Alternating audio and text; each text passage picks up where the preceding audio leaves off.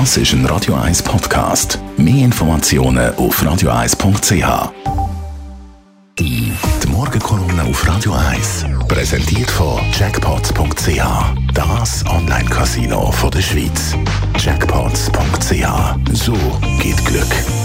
Morgen, Stefan, guten Tag. Schönen guten Morgen, hoi Marco. Der Wirtschaftsexperten schaut Richtung Hollywood. Die Nacht ja Oscar-Preisverleihung Nomadland ist ja bester Film geworden und die Regisseurin von dem Film, Chloe Zhao, hat den Oscar für die beste Regie geholt.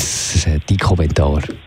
Absolut. Äh, der Marke Hollywood ist nicht nur eine Traumfabrik, sondern zuerst einmal eine gigantische Industrie, die weltweit Milliarden umsetzt. Und das ist eine Industrie, wo die Männer sagen haben. Sie sind Filmproduzenten, sie vergeben Preise und sie werden mit Preisen geehrt und ins Skiwerferlicht gerückt. Und sie fahren dank dem Glamour auch noch die fette Gage ein. Es ist doch bezeichnend, dass die Chinesin Chloe Zhao, du hast es gesagt, die mit Nomadland gestern abgeräumt hat, erst die zweite Regisseurin ist, die in der Geschichte vom Oscar den begehrten Preis abholen kann. Und der Filmpreis, der wird nicht erst seit gestern vergeben, sondern immerhin schon seit 50 Jahren. Überhaupt würde ich sagen, wenn ich all die Diversity Reports zu Hollywood anschaue, dann ist klar, die Frauen in Hollywood, die sind gleich vertreten wie bei uns in der Wirtschaft, nämlich schlecht.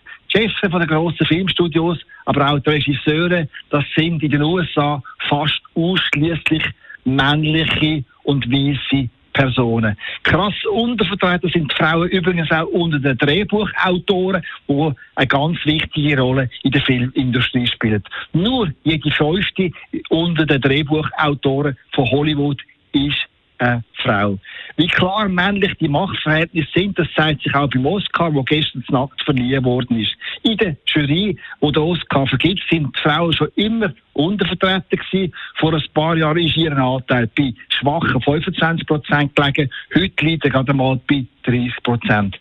Das ist, wie gesagt, eine schwache Vertretung, gerade auch wenn man das mit dem Schweizer Parlament vergleicht. Ausgerechnet das Bundeshaus in Bern ist die Genderverteilungsfrage viel fortschrittlicher als Hollywood.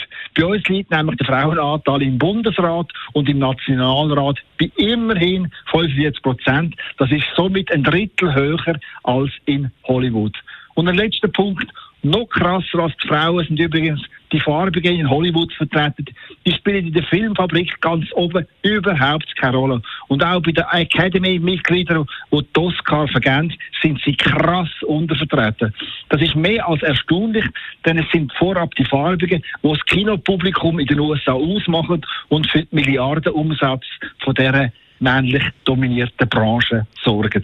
Der Stefan Barmettler, seine Morgenkolumne gibt es zum Nachlesen auf radio1.ch. Er ist der Chefredakteur von der Handelszeitung zu hören, live und exklusiv immer am Morgen.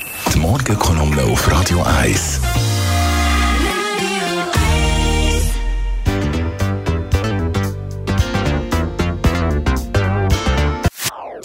Das ist ein Radio 1 Podcast. Mehr Informationen auf radio1.ch.